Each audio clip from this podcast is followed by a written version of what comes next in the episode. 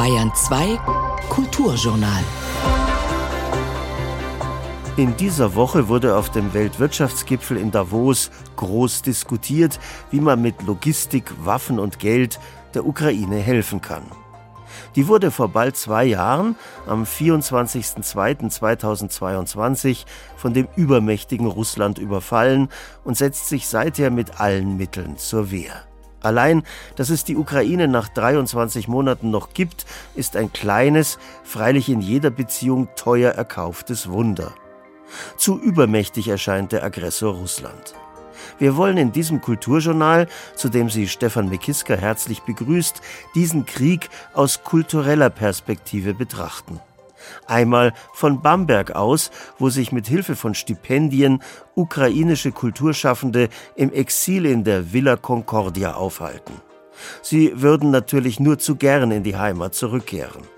Die zweite Perspektive bietet sich direkt im Westteil der Ukraine. Dort haben sich die Russen weiterhin militärisch nicht durchgesetzt.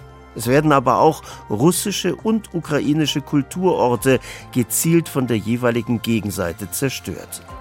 Darüber hinaus traf ich fast zufällig in der Münchner Ausstellung Glitch die Kunst der Störung auf den inzwischen 82-jährigen deutschen Totalkünstler Tim Ulrichs, es ergab sich ein Gespräch über die Vorteile und die Möglichkeiten des Scheiterns.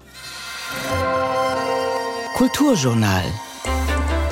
Kritik, Dialog, Essay. Auf Bayern 2. Im 16. Jahrhundert lebte der berühmteste klassische Dichter Portugals, Luís Vaz de Camões.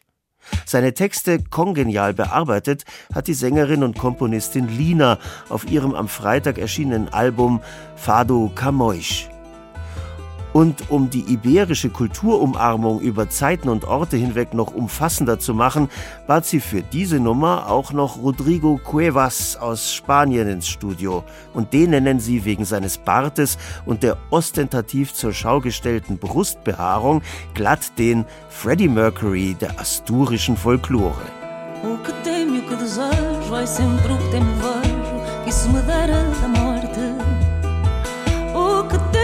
desejo, é sempre o que temo vejo, que isso me dera da morte. De maneira me sucede nunca o que a vontade pede, alma e vida a toda a sorte. De maneira me sucede nunca o que a vontade pede, alma e vida a toda a sorte.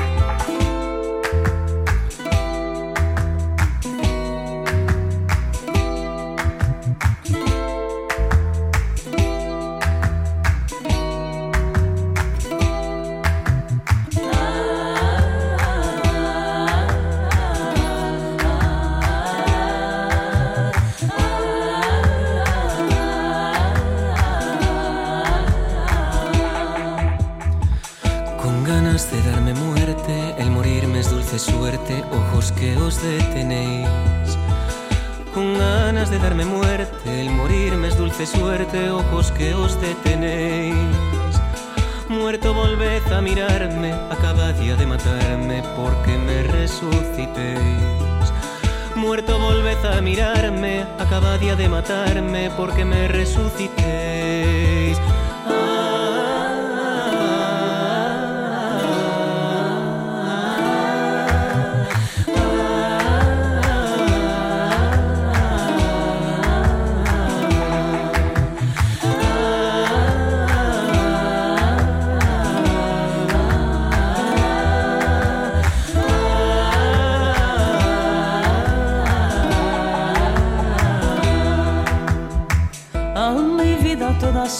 Isso me dera da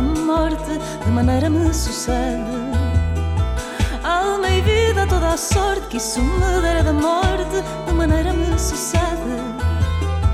O que temo, o que desejo, que sempre o que temo vejo, não qualquer vontade pede. O que temo, o que desejo, que sempre o que temo vejo, não qualquer vontade pede. Linas neues Album Fado Camões ist vor zwei Tagen bei Galileo Music erschienen. Nach wie vor verlassen viele Menschen die Ukraine, um sich und ihre Angehörigen vor der verheerenden Brutalität des russischen Angriffskriegs in Sicherheit zu bringen.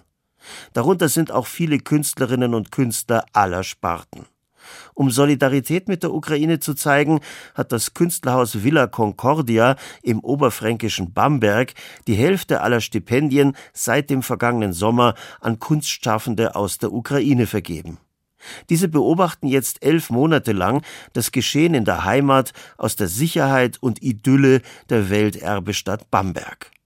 Astrid Meierle hat die Stipendiatinnen und Stipendiaten dort besucht und gemischte Gefühle aufgezeichnet. Zunächst bei der Schriftstellerin und Ingeborg Bachmann-Preisträgerin Tanja Maljarczuk. Seit fast zwei Jahren bin ich ständig unterwegs. Das hat begonnen am 24. Februar. Ich glaube, schon in ein paar Tagen war ich irgendwo in Deutschland bei irgendwelchen Veranstaltungen und es ging ständig so weiter. Und der Aufenthalt in der Villa Concordia war für mich wirklich wie eine Möglichkeit, ein bisschen zur Ruhe zu kommen. Jedes Mal, wenn ich nach Bamberg zurückkehre, in mein Atelier, in dieses wunderschöne Glashaus, wie ich mein Atelier nenne, mit diesem wunderbaren Blick auf den Fluss, da komme ich sofort ein bisschen zur Ruhe. Das ist wie ein Kurort für mich. Tanja Maljatschuk, 2018 ausgezeichnet mit dem Ingeborg-Bachmann-Preis, gilt als eine der wichtigsten Stimmen unter den ukrainischen Autorinnen. Elf Monate lang ist das Künstlerhaus Villa Concordia in Bamberg ihr Rückzugsort, von dem aus sie immer wieder aufbricht. Lesetouren, Vorträge und Diskussionsrunden in Klagenfurt, Köln, München, Frankfurt. Dazwischen auch eine Reise nach Kiew zur Familie und Freunden. In ihrer Klagenfurter Rede zur Literatur drückte Tanja Maljatschuk bereits massive Zweifel aus, ob Sprache und Literatur angesichts der Kriegsgräuel überhaupt noch eine Wirkmacht besitzen können. Ein gutes halbes Jahr später formuliert sie ein neu entwickeltes Selbstverständnis. Es ist klar, dass alle ukrainischen Autoren und Autorinnen im Moment keine wirklichen Schriftsteller sind. Die sind die Sprecher, die Diplomaten, die Kulturdiplomaten vielmehr. Denn die Ukraine ist größer als dieser Krieg. Es tut auch unheimlich weh zu sehen, dass ein Land, das früher gar nicht in der Wahrnehmung des Westens war, jetzt nur mehr mit Krieg und Ruinen, mit dem Tod, mit dem Leiden assoziiert wird. Das ist so unfair, weil die Kultur dieses Landes ist viel älter. Meine bittere Erkenntnis in diesem Jahr war, dass praktisch eigentlich gar nichts übersetzt wurde aus der Geschichte, aus der Literaturgeschichte der Ukraine. Man hat keine Ahnung, was für Nationaldichter wir hatten im 19. Jahrhundert, was für Historiker es gab, was für Philosophen es gab. Als Kulturdiplomatin möchte Tanja Maljatschuk bislang kaum bekannte Persönlichkeiten und Geistesströmungen vermitteln, Profile schärfen, aufklären. Wie viele ihrer ukrainischen Kolleginnen und Kollegen will sie auf keinen Fall das Narrativ über Vergangenheit und Zukunft der Ukraine dem Aggressor Russland überlassen, sondern es selbst entwickeln und definieren. Nora Gomringer, Leiterin des Künstlerhauses Villa Concordia, Autorin und Lyrikerin, ergänzt aus ihrer eigenen Beobachtung. Es geht ganz stark darum, in eine Zukunft zu denken, die eine eigenständige, authentische und so informiert wie möglich nach außen sendende Narration bereithält. Die Ukraine erzählt sich just in dieser Kriegsrealität neu und immer neu. Was es konkret bedeuten kann, die eigene Geschichte neu zu erzählen, zeigt die Künstlerin und Kunsthistorikerin Katerina Badjanova mit ihrer Ausstellung in der Villa Concordia ab 24. Januar. Der Titel Lücken in der Geschichte komponieren, Kritik als Sorge und Vergnügen. Katharina Badjanova arrangiert Wandcollagen aus Bildern und Textfragmenten. Sie spürt Leerstellen in der ukrainischen Kunstgeschichte auf und geht ihnen nach. Lücken, die durch Repression, Diffamierung, politische und räuberische Übergriffe in verschiedenen Zeiten, vor allem aber im 20. Jahrhundert, entstanden sind. Auch die Kopie einer Szene mit sitzenden, barfüßigen und offensichtlich verarmten Menschen, die vom Leben gezeichnet sind, befindet sich darunter. Der Künstler Anatoli Pietritzky, Bühnenbildner und ein Maler mit sehr unterschiedlichen Handschriften.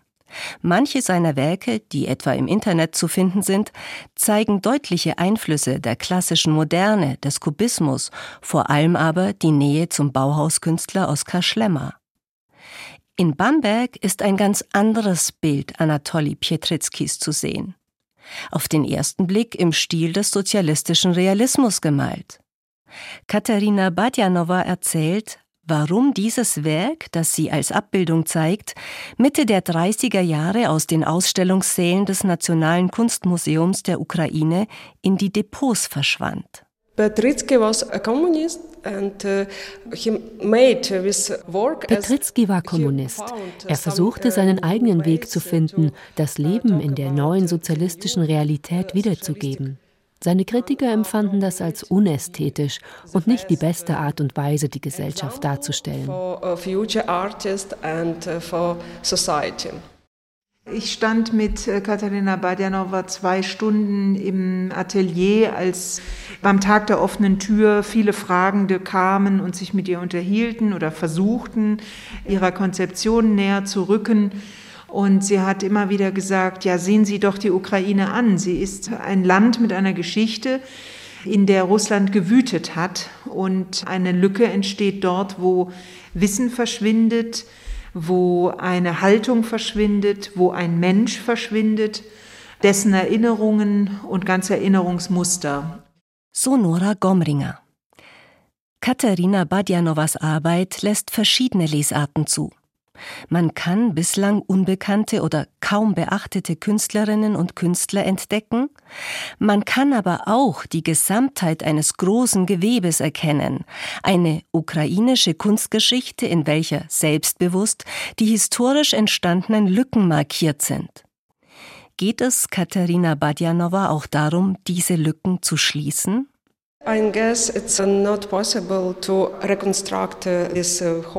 Ich denke, das ist nicht möglich, weil während der Sowjetära so viele Archive und Museumssammlungen zerstört wurden. Und vor allem, weil die Sammlungen nach dem Plan des offiziellen Narrativs der Sowjetunion erstellt wurden. Einerseits erscheint es sehr nachvollziehbar, dass Künstlerinnen und Kunsthistorikerinnen wie Katharina Badjanova Fragen einer nationalen Identität nachspüren dass sie an einer neuen ukrainischen Geschichte und damit auch an einer neuen Kunstgeschichte schreiben. Gleichzeitig standen gerade auch Maler wie etwa Anatoli Pietritzky, geboren 1895, in zumindest geistiger Verbindung zu den gesamteuropäischen Avantgarden. Ost- und westeuropäische Künstlerinnen und Künstler befanden sich über wichtige Knotenpunkte wie Bukarest, Paris, Warschau, Weimar, Lodz und Kiew im Austausch. Kasimir Maljewitsch, Wegbereiter des Konstruktivismus, der sich je nach Situation als Ukrainer oder Pole bezeichnete, verweigerte am Ende seines Lebens, sich mit einer bestimmten Nationalität zu identifizieren. Daher die Frage aufs Ganze. Besteht nicht eine Diskrepanz zwischen der Narration einer gesamteuropäischen Kunstgeschichte und den aktuellen Versuchen jetzt gerade das spezifisch Nationale, das spezifisch Ukrainische zu untersuchen und zu betonen. Nora Gomringer. Ich finde, die Ukrainer dürfen jetzt mal ihren Puls fühlen. Die dürfen mal gucken, wofür und warum schlägt ihr Herz und ähm, was ist ihnen wichtig, was möchten sie mitgeben und vor allem festhalten. Das Land, das darf man nicht unterschätzen, ist in der akuten Gefahr zu verschwinden eingeschluckt zu werden. Und äh, wenn da nicht gegengehalten und äh, dagegen gekämpft wird, dann wird auch die Idee Europas ad absurdum geführt, meiner Meinung nach. Und ich finde, da dürfen die Ukrainer uns durchaus etwas mitgeben von dem, was sie antreibt. So verstehe ich all diese Kunsthandlungen im Moment. Denn auch die sind in der akuten Situation, sich damit selbst zu befragen, wie russisch ist mein Denken, wie russisch ist meine Sprache, darf das Russische in meiner Sprachwelt einen Platz einnehmen, wenn ja, warum, wenn ja, für welche Gedanken, welche das Schürfen und welcher Schätze und welches, welches Goldes noch in mir. Wenn Nora Gomringer von den Stipendiatinnen und Stipendiaten erzählt, wird spürbar, dass sie das Künstlerhaus auch als Forschungsraum versteht, als Möglichkeitsraum, in dem Fragen ins Offene geworfen werden, in dem sich alles zeigen darf, was sich gerade zeigen will. Unerwartetes, Widersprüchliches, auch massiv Irritierendes. Es gibt Stipendiaten, die sagen, natürlich spreche ich Russisch, ich bin damit aufgewachsen, es ist Teil meiner Weltwahrnehmung, aber man spreche mit jemand aus Belarus, der fühlt sich auch völlig ad absurdum geführt, wenn er sagt, ich kämpfe gegen all das, was geschieht in meiner Sprache auf Belarusisch. Und äh, wenn dann Svetlana Alexievich da sitzt und sagt, Natürlich spricht man Russisch, weil Russisch ist die Sprache Tolstois und Puschkins und äh, aller Großen. Das kann ich gar nicht alles mit äh, Belarusisch ausdrücken, dann ist das ein Verrat. Und ähm, die sind alle sehr beschäftigt damit, Sprachpolitik auch zu betreiben. Und ich finde es völlig gerechtfertigt. Nora Gomringer ist weit mehr als die Leiterin der Villa Concordia. Sie hat ganz unterschiedliche Aufgaben zu koordinieren, auch psychologische. Dabei versucht sie, die alltäglichen Dinge so diskret wie möglich zu handeln. Das geht so weit, dass sie Handwerker, die in den Studios der Stipendiaten kleine Reparaturen vornehmen sollen, nicht zur Unzeit bestellt. Die Autorinnen, Musiker und Künstlerinnen sollen weitgehend ungestört bleiben, sowohl in ihrer Arbeit als auch in ihrer Trauer oder wenn sie Konflikte ganz mit sich allein ausmachen möchten. Nora Gomringer ahnt, dass einige auch Schuldgefühle mit sich tragen, weil sie in Bamberg in einem wunderschönen Haus einen sicheren Ort gefunden haben, während zu Hause der Krieg tobt und die ihnen liebsten Menschen in Todesgefahr leben. Vielleicht ist es noch etwas früh, die Zukunft der Ukraine zu skizzieren. Doch Tanja Maljatschuk, die seit 2012 in Wien lebt, wagt einen Blick nach vorn. Ich glaube, diese Zukunft ist mit viel Trauer verbunden, mit viel Trauma verbunden. Und trotzdem, wenn ich dieses Land sehe, ich war am äh, Anfang September in der Ukraine länger, ich war in Kiew auch und traf viele meiner Freunde. Und äh, wieder habe ich gesehen, wie vital dieses Land ist, dass das bleibt. Das kann kein Krieg diese Gesellschaft, diese Gemeinschaft wegnehmen. Tanja Maljatschuk erzählt, dass die Kabarettistinnen, die Comedians derzeit die gefragtesten Künstler im Land sind. Humor als Akt der Selbstbehauptung und des Widerstands. Über den Krieg, über den Tod, über den Atomkrieg zum Beispiel. Sie lachen praktisch alle Drohungen aus. Ich verstehe, dass es anders nicht möglich auszuhalten, all diese Drohungen, denen dieses Land ausgeliefert ist. Und äh, die Stand-up-Komiker sind im Moment die äh, bekanntesten äh, im ganzen Land. Sie waren früher überhaupt nicht, nie so populär wie jetzt. Sie sammeln die vollen Säle, wo früher irgendwelche bekannte Sänger gesungen haben. Jetzt stehen die Stand-up-Komiker und lachen, lachen, lachen. Und die Menschen lachen mit. Noch bis März dauert das elfmonatige Stipendium im Künstlerhaus Villa Concordia. Für die meisten der jungen Autorinnen, Musikerinnen und Künstler ist die Zeit danach noch ungewiss. Manche haben bereits Familienangehörige in Frankreich oder den USA und werden eventuell versuchen, dorthin zu gelangen. Katharina Badjanova erzählt von einem möglichen Plan A, zurückzukehren nach Kiew, und einem vagen Plan B, ein weiteres Künstlerstipendium in Deutschland zu finden. Nora Gomringer. Außerdem gibt es natürlich ein Riesennetzwerk von Künstlerhäusern auf der Welt, und wer sich da einliest und sich darum beschäftigt, wird auch garantiert ein Anschlussstipendium für sich finden. Hier und da können wir da immer beraten, haben auch hier schon einige Anschlussstipendien dann vermitteln können, indem wir halt einfach das Augenmerk des Stipendiaten darauf lenken und sagen, vielleicht ist hier eine Bewerbung sinnvoll oder da. Ja, und dann muss eben dort auch immer wieder die künstlerische Leistung als entscheidend bewertet werden. Denn das muss man auch sehen, Fluchtszenarien sind nicht alleiniges und dürfen niemals alleiniges Merkmal von solchen Institutionen wie unseren werden und sein. Astrid Meierle besuchte die Stipendiatinnen aus der Ukraine in der Villa Concordia Bamberg. Am kommenden Mittwoch eröffnet dort die Ausstellung Lücken in der Geschichte komponieren, Kritik als Sorge und Vergnügen von Katharina Badjanova, die Sie im Beitrag auch hören konnten.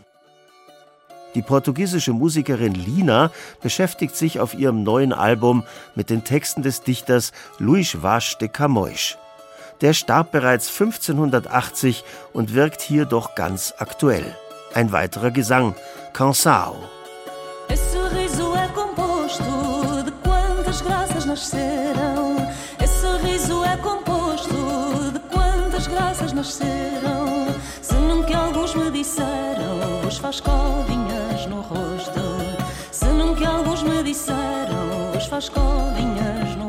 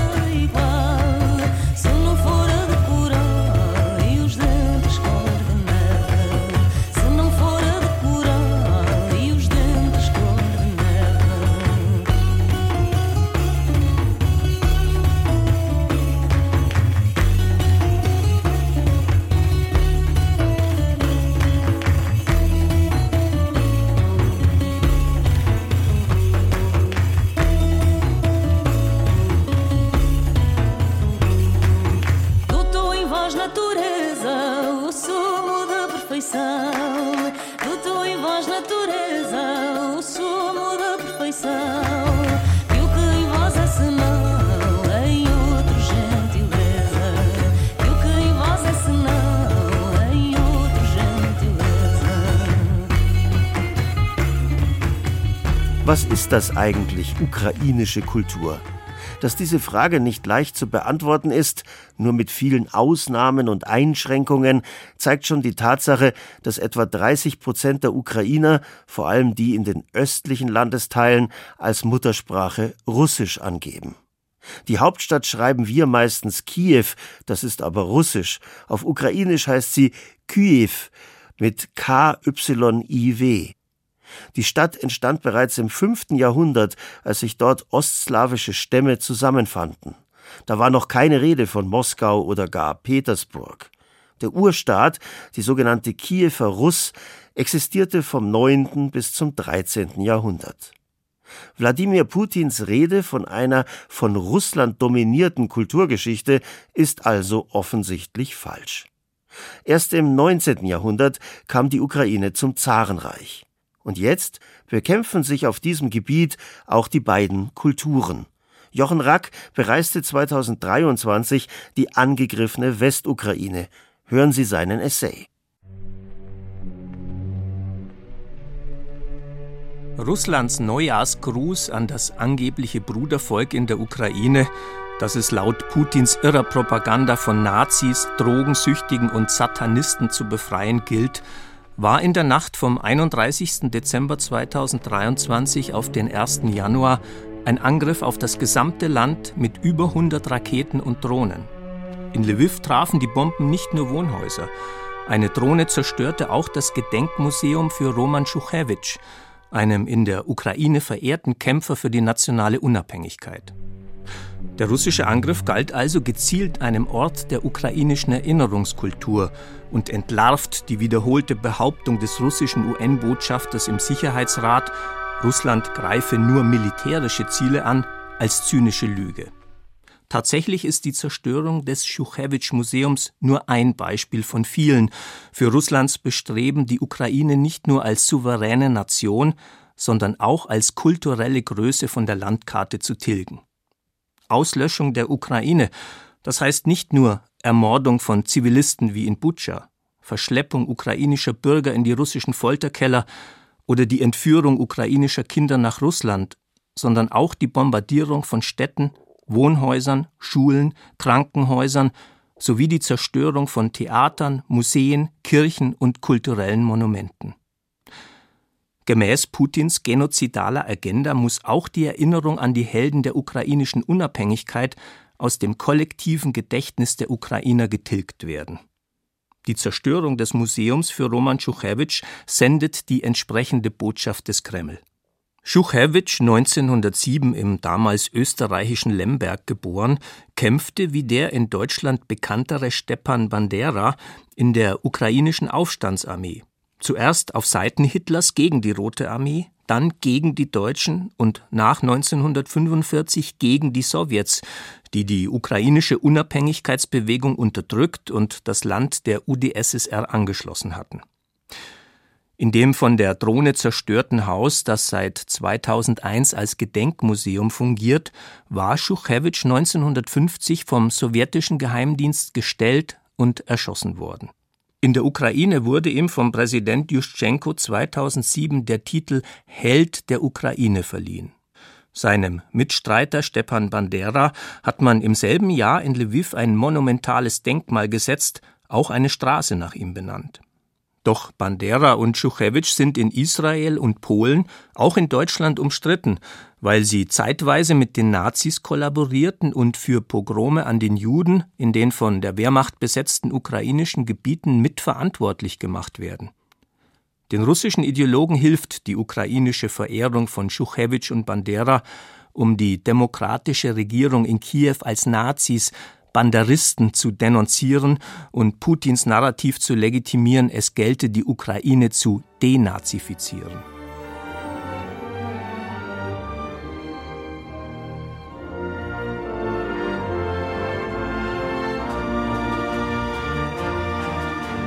Erinnerungskultur hat in der Ukraine eine unmittelbare politische Bedeutung.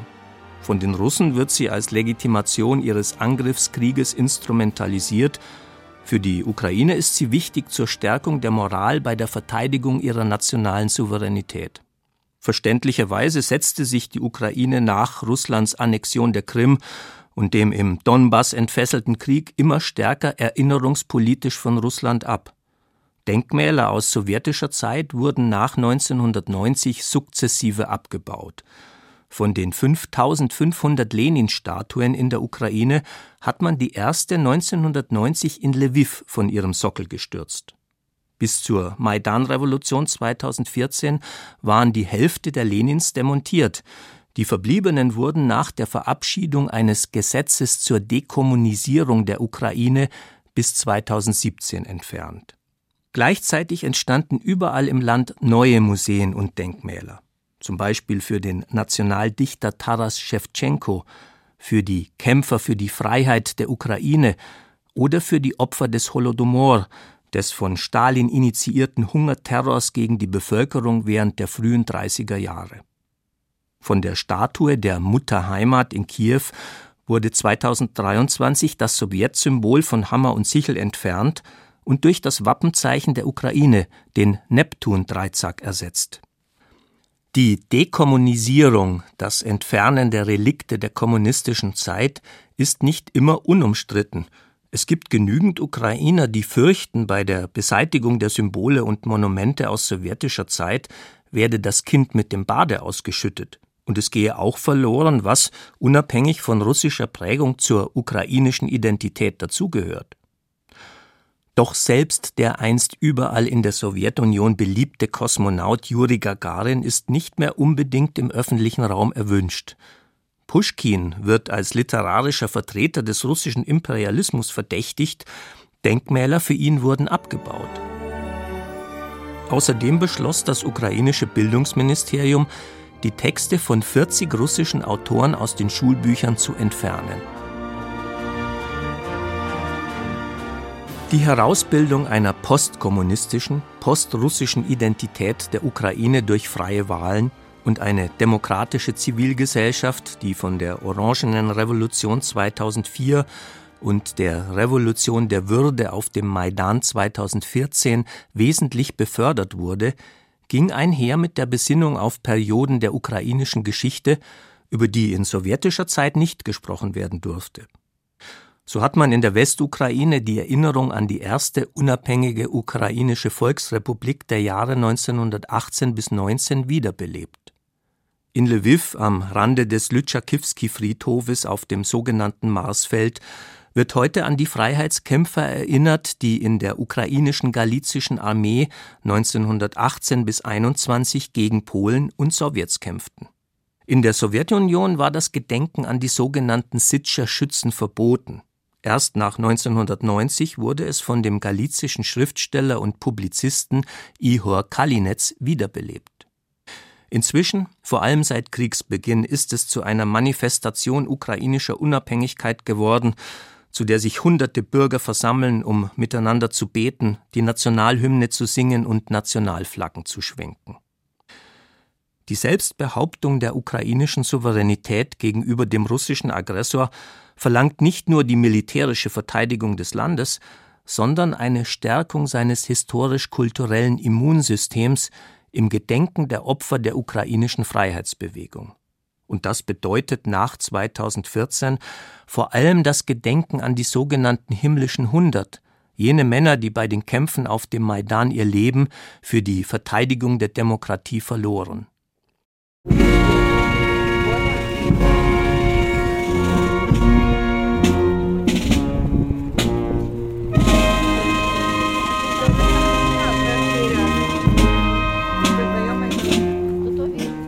Doch ist seit dem Überfall Russlands am 24.02.2022 das Totengedenken zu einer traurigen Alltäglichkeit geworden. Zehntausende ukrainische Soldaten sind bereits im Krieg gefallen. Ihre öffentliche Beisetzung vollzieht sich in Zeremonien kollektiver Trauer, in denen die Ukrainer ihren Willen zum Ausdruck bringen, sich gegen die russische Aggression weiterhin zu wehren. Die griechisch-katholische Kirche wie die seit 2022 von der russisch-orthodoxen Kirche abgespaltene, unabhängige ukrainische orthodoxe Kirche spielen bei den Trauerfeierlichkeiten eine bedeutende Rolle für die Stärkung des ukrainischen Patriotismus. In Moskau dagegen steht der Metropolit Kyrill, dem Putin die monströs monumentale Erlöserkathedrale gebaut hat, an der Seite des Kreml, und segnet die Waffen, mit denen die Ukrainer unter die russische Knute gezwungen werden sollen. Einen Kern der ukrainischen Erinnerungskultur bildet das Gedenken an den Holodomor in den Jahren 1932 bis 1933.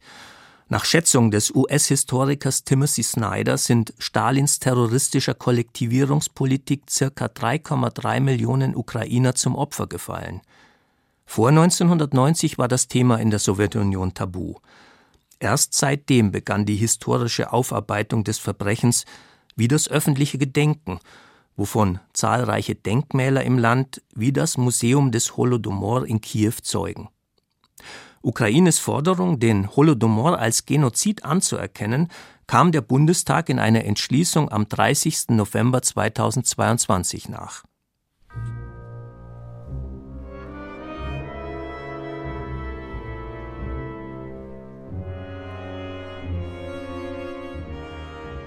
Gleichzeitig mit der Aufarbeitung der stalinistischen Verbrechen entwickelte sich in der Ukraine auch eine Erinnerungskultur für die Opfer der deutschen Verbrechen im Zweiten Weltkrieg. Tatsächlich war die Ukraine, nicht Russland, der Hauptschauplatz des Mordens von Soldaten der Wehrmacht und der SS-Einsatzgruppen, die die jüdische Bevölkerung systematisch töteten, meistens auf Feldern oder in Wäldern. Zur Erinnerung an den sogenannten Holocaust by Bullets, die Massenmorde durch Erschießungen, entstanden in der Ukraine seit der Unabhängigkeit des Landes Gedenkorte, Mahnmale und Museen, zum Beispiel in Babin Yar bei Kiew oder in Dobritsky Yar bei Kharkiv. In Lviv erzählt das Museum der totalitären Regime Territory of Terror die Geschichte der Jahre 1939 bis 1955, in denen die Stadt von der Gewalt der Sowjets und Nazis gleichermaßen heimgesucht wurde.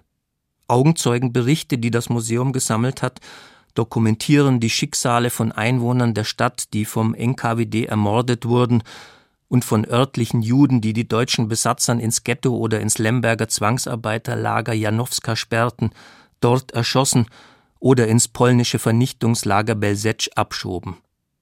Ab 1944 bis 1955 gingen vom sowjetischen Transitgefängnis Nummer 25 Züge in den Gulag ab.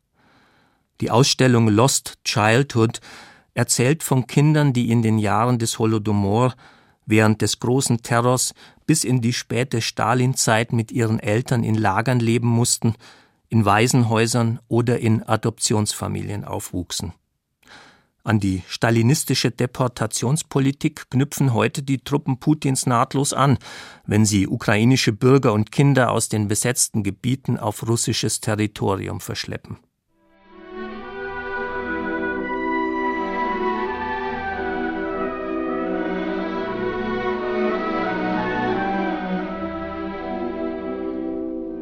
Die kulturelle Selbstverteidigung der Ukraine im Krieg hat auch eine ganz praktische Seite. Denn die russischen Angriffe bedrohen das kulturelle Erbe des Landes. Museen, Theater, Kirchen, historische Gebäude, die vor der Zerstörung geschützt werden müssen. Daher sind Kirchenfenster mit Spanplatten verschlossen, Statuen wie von Christo in feuerfeste Folie eingepackt oder mit Sandsäcken gesichert, Kunstschätze aus den Museen ausgelagert. Das kulturelle Leben geht jedoch weiter, zumindest bis zur Ausgangssperre, die zur Folge hat, dass Lokale bis 22 Uhr schließen und kulturelle Events ein Ende finden müssen. Wer die Oper von Lviv besucht, studiert nicht nur das Programmheft, sondern die Instruktionen zum Aufsuchen der Schutzräume im Fall eines Raketenalarms. Nicht zufällig inszeniert man am Lviver Opernhaus die Oper Saporoga an der Donau, des ukrainischen Komponisten Semen Hulak-Artemowski. Sie beruht auf ukrainischen Volksliedern und hat die Kosaken zu Protagonisten, deren Hetmanate bis ins 17. Jahrhundert für die ukrainische Unabhängigkeit standen und noch heute als wichtiger Bezugspunkt ukrainischer Identität dienen.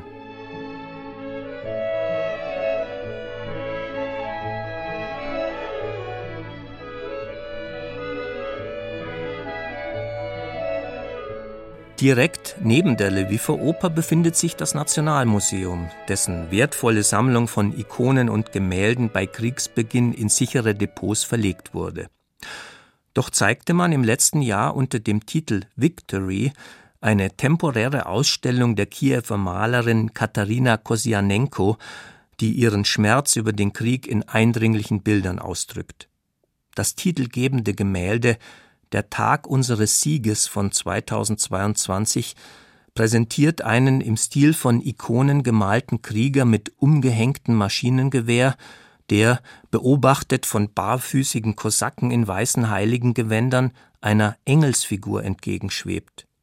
Die gelben ukrainischen Getreidefelder sind von Granattreffern übersät, in der Ferne sieht man in einem weißen Halbkreis, wie von Side Wombly hineingekritzelt, die Kulissen des brennenden Kreml und die Aufschrift The End. Die Kultur hält die Hoffnung wach, dass die Ukraine sich dauerhaft gegen den imperialistischen Aggressor wird behaupten können. Ihre Erinnerungskultur schafft ein geistiges und emotionales Immunsystem, das ein Durchhalten ermöglicht. Aber die Ukraine braucht auch die Hilfe der westlichen Länder, militärischen Schutz gegen Luftangriffe und Waffen, um sich gegen den putinschen Vernichtungswahn zu behaupten. Und zwar tatsächlich bis zum Sieg. Der Kulturkampf im Krieg um die Ukraine. Ein Essay von Jochen Rack. Die Musik der Portugiesin Lina beruht auf der Basis des Fado, der Schicksalsmusik rund um Themen wie unglückliche Liebe, soziale Missstände, Vergangenheit oder Sehnsucht nach Besserung. Há dois extremos mortais E são eles incitais De ver-vos a não vos ver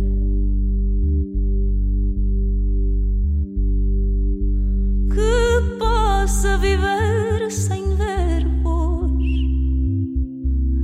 Minha alma por não perder-vos. Um por um me faz morrer.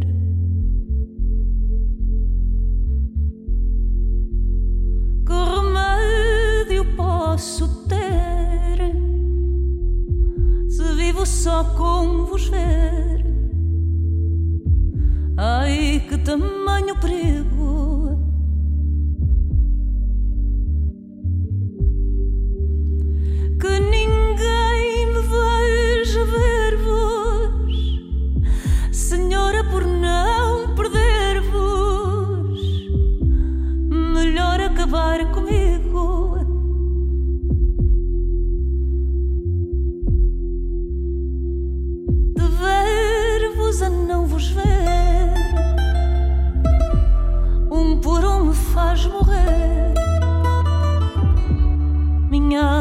Não perder-vos.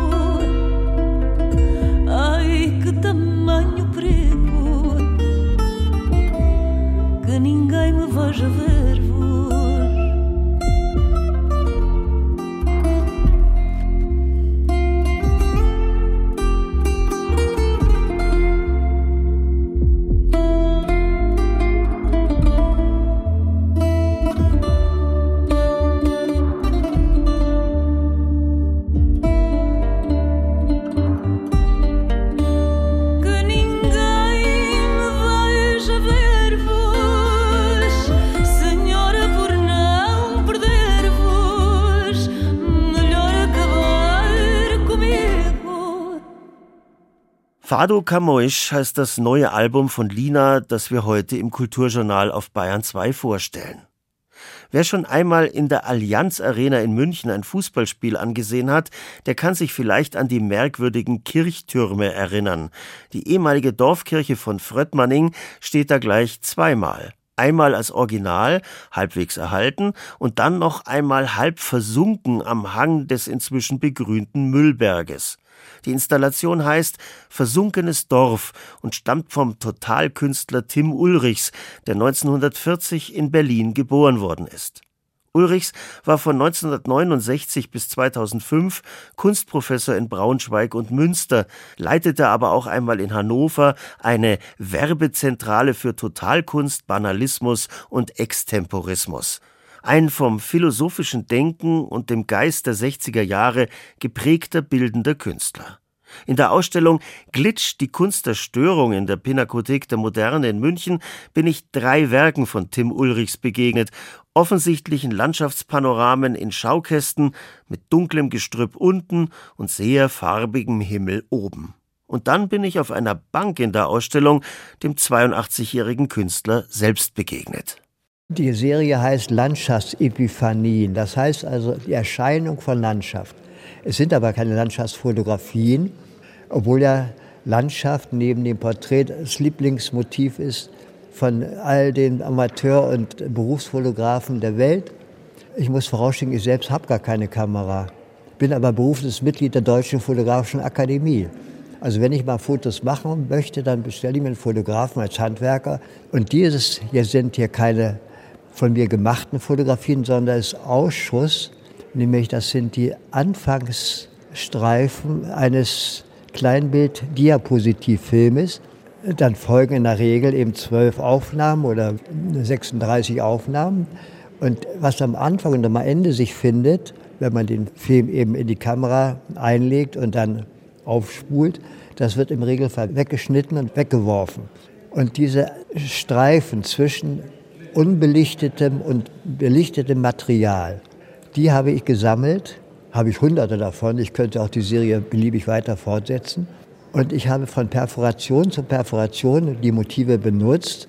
Und den schwarzen, von Licht geschwärzten Teil habe ich im unteren Drittel dieser Querformatbilder belassen. Und im oberen Teil findet sich dann dieser zerfaserte Streifen, der dadurch entsteht, dass der Filz in der Kamera, durch den der Film gezogen wird, keine reine grafische Linie zieht, sondern es ist so ausgefasert wie Buschwerk oder undeutliche Graslandschaften und so weiter.